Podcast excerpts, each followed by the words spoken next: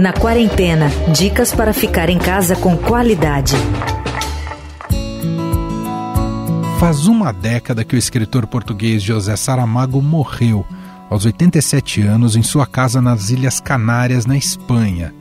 Ganhador do Prêmio Nobel de Literatura de 1998, o autor de várias obras consagradas uniu durante sua vida a atividade de escritor com a de militante político e defensor dos direitos humanos. Incansável provocador, Saramago considerava que o poder real não residia nas mãos de governantes, mas nas mãos das multinacionais. Tudo se discute neste mundo, não se discute a democracia. A democracia está aí como se fosse uma espécie de santa de altar, de quem já não se esperam milagres, mas que está aí como uma referência, uma referência, a democracia. E não se repara que a democracia em que vivemos é uma democracia sequestrada, condicionada, amputada porque o poder, o poder do cidadão, o poder de cada um de nós, limita-se na esfera política, repito, na esfera política, a tirar um governo de que não gosta e a pôr outro de que talvez venha a gostar. As grandes decisões são tomadas numa outra esfera e todos sabemos qual é.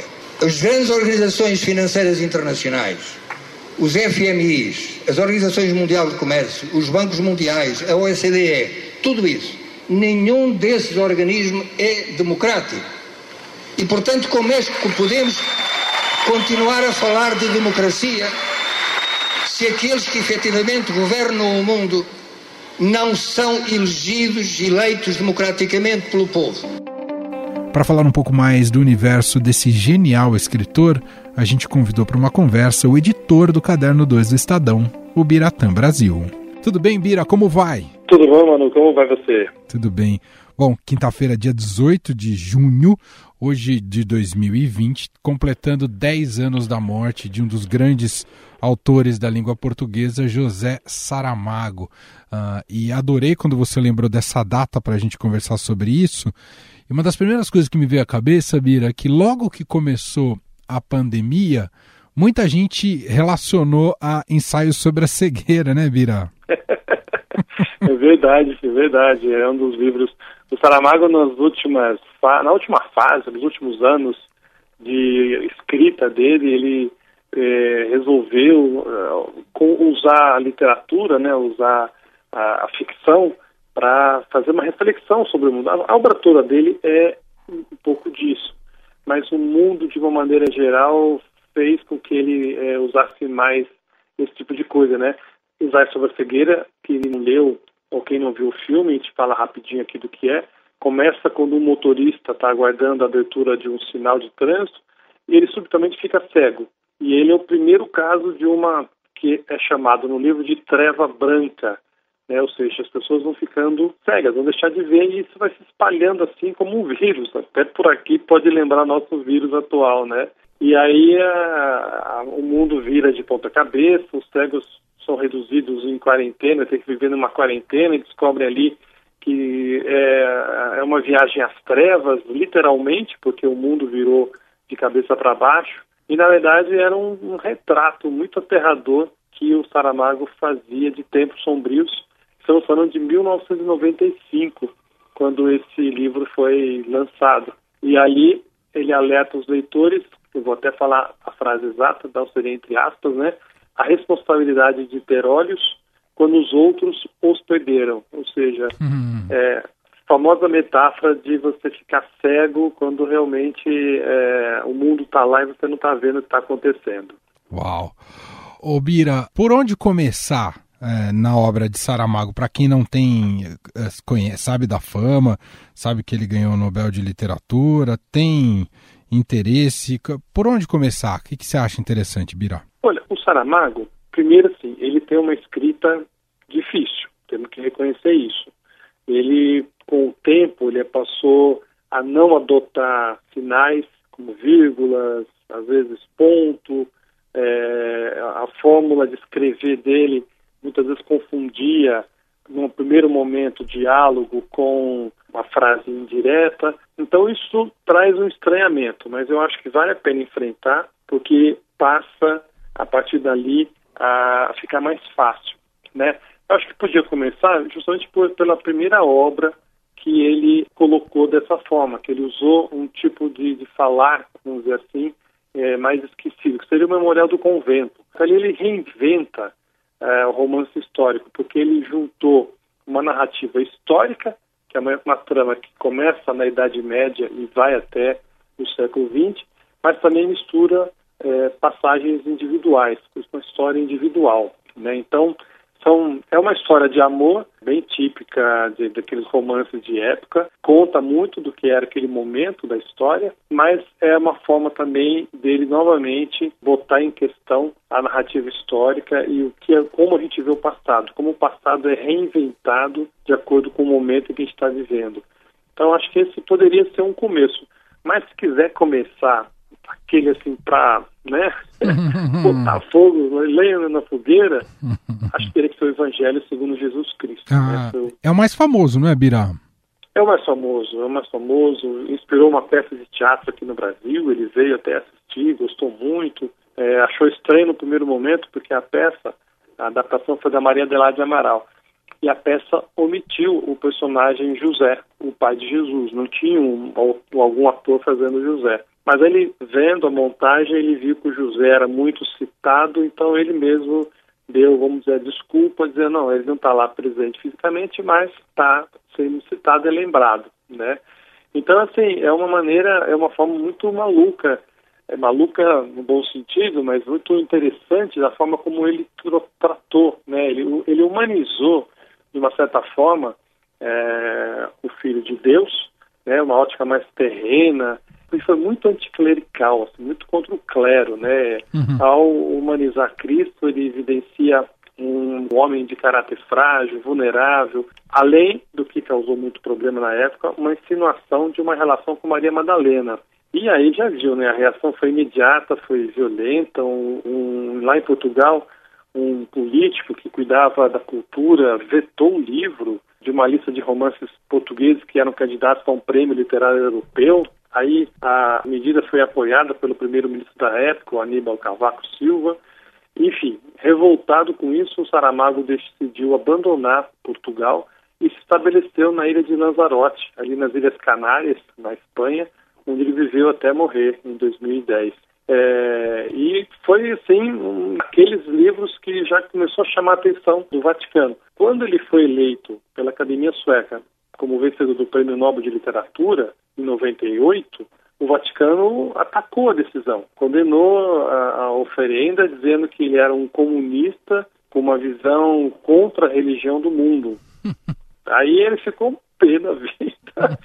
Ele falou assim, em vez de opinar sobre literatura, tema sobre o qual não entende, o Vaticano deveria se preocupar com os esqueletos que tem guardado no armário. Nossa! Então, fora esse ah. lado mais escandaloso, né, mais sensacionalista da obra, é uma obra muito bem escrita, é muito interessante você ver essa visão de Jesus Cristo que ele oferece. Sim, tem lá uma, porque até porque ele era um ateu confesso e convicto, então Saramago não mede palavras muitas vezes nessa humanização de Cristo. Então, se você tem um sentimento muito católico, talvez ali possa te é, incomodar. Mas eu acho que sempre vale ver as obras no seu contexto e tentar né, não deixar que a nossa própria pensamento de vida interfira nessa fruição. Mas é um romance maravilhoso, muito bem escrito e foi, acho que o grande, realmente foi a grande obra, pelo menos mundialmente, pelo, pelo escândalo que provocou, mas também pelos elogios, foi uma das grandes obras que ele deixou escrito.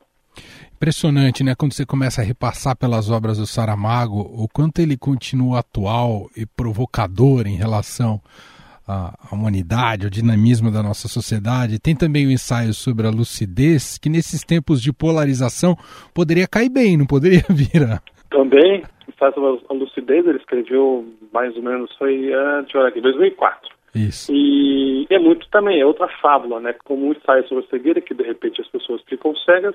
Aqui no ensaio sobre a lucidez, é um país imaginário, e acontece um fenômeno inusitado. Né? No, depois de uma apuração de uma eleição, havia um espantoso número de votos em branco.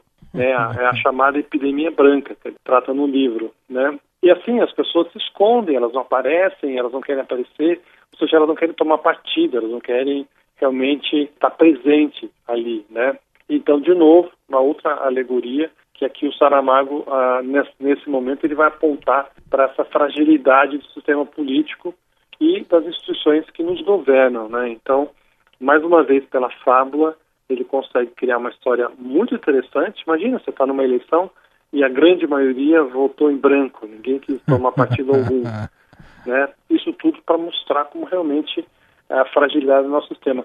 O Saramago, eu lembro sempre nas entrevistas que ele dava para nós, para qualquer lugar, ele tinha uma tecla que ele batia sempre. Ele dizia que os governos, em geral, no mundo como um todo, não são quem de fato governa. É uma fachada.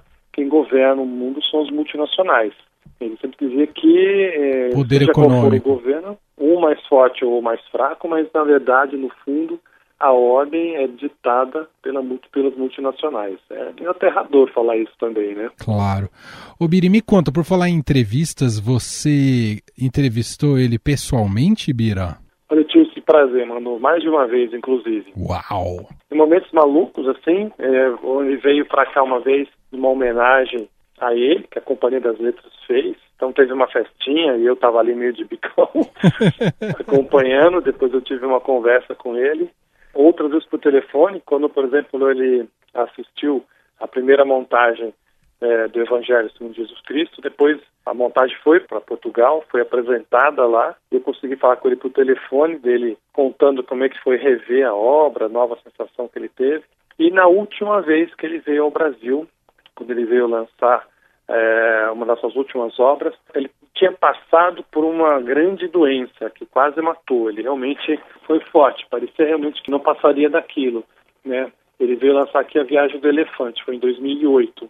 E aí ele conseguiu recuperar, conseguiu escrever esse livro. Eu estava até de férias, eu me lembro bem, mas mesmo assim, imagina, interrompi as férias, fui até a sede da Companhia das Letras, que lança toda a obra dele aqui no Brasil. E eu encontrei um homem muito magro, muito frágil, mas a cabeça ainda funcionando super bem, otimamente raciocinando, não perdendo a verve, não, não deixando de criticar quem ele sempre criticou. Mas eu percebi que ali seria a última vez que eu veria. E, de fato, ele ainda chegou a lançar um outro livro depois, o Caim, que foi o último livro completo que ele escreveu. A gente fez uma entrevista por e-mail sobre esse livro e em 2010 ele morreu. Então, umas três vezes pessoalmente, algumas por e-mail, outras por telefone, mas sempre era uma uma honra muito grande, sabe? Era uma pessoa que inspirava, valia muito a pena conversar. Ele passava um respeito, uma integridade que poucos eu conheci passando também. Sensacional, Bira. Para a gente fechar, Bira, tem algo previsto em, é, em, relação a essa data redonda dos 10 anos da morte, de lançamento ou de uh, coleção, algo do tipo, Bira? Olha, lá em Lisboa está prevista é, uma leitura de um livro que ele deixou incompleto. Ele estava escrevendo esse livro que, que acabou sendo publicado aqui no Brasil, que chama Alabardas, Alabardas. Aqui em São Paulo vai ter um encontro virtual é muito interessante. Tem um pessoal de um, de um evento chamado Sempre um Papo, que sempre reúne escritores para conversas, né? E como não está se podendo fazer isso é, pessoalmente, vai ser feito pela internet. Depois as pessoas podem procurar, quem não conseguir ver, nas, nas redes sociais vai estar tá lá do Sempre o Papo. Vai juntar o, o Afonso Borges, que é o, o, mediador habitual desse encontro. Vai estar tá junto a Pilar Del Rio, vai estar tá falando de Lisboa. A Pilar foi a mulher com quem o Saramago foi casado nos últimos anos, é, é jornalista também, e grande incentivadora da obra dele. Hoje ela, ela preside a Fundação José Saramago. Vai estar também o Luiz Schwartz, que é o editor da Companhia das Letras, a editora que lança toda a obra dele aqui, e Carlos Reis, que é um professor de Coimbra. Então vai ser um papo bem interessante é, sobre o Saramago. Vai acontecer nessa quinta. Quem não puder ouvir ou assistir, pode depois recuperar nas redes sociais vai ser outra homenagem, pelo menos uma das boas homenagens que vão lembrar esses 10 anos sem Saramago. Sensacional. Obrigado, viu, Bira? Obrigado, um grande prazer. Um abraço. Estadão Recomenda. No Estadão Recomenda de hoje, a dica é de leitura e vem da repórter do EMAIS, Ludmila Honorato. Olá pessoal, aqui é Ludmila Honorato, eu sou repórter do EMAIS e hoje eu vim trazer uma indicação literária para esses tempos de isolamento social. A minha dica é o livro de ficção Kindred, Laços de Sangue, da escritora norte-americana Octavia Butler. E eu acredito que essa obra é muito importante para o momento atual e vocês já vão entender o porquê.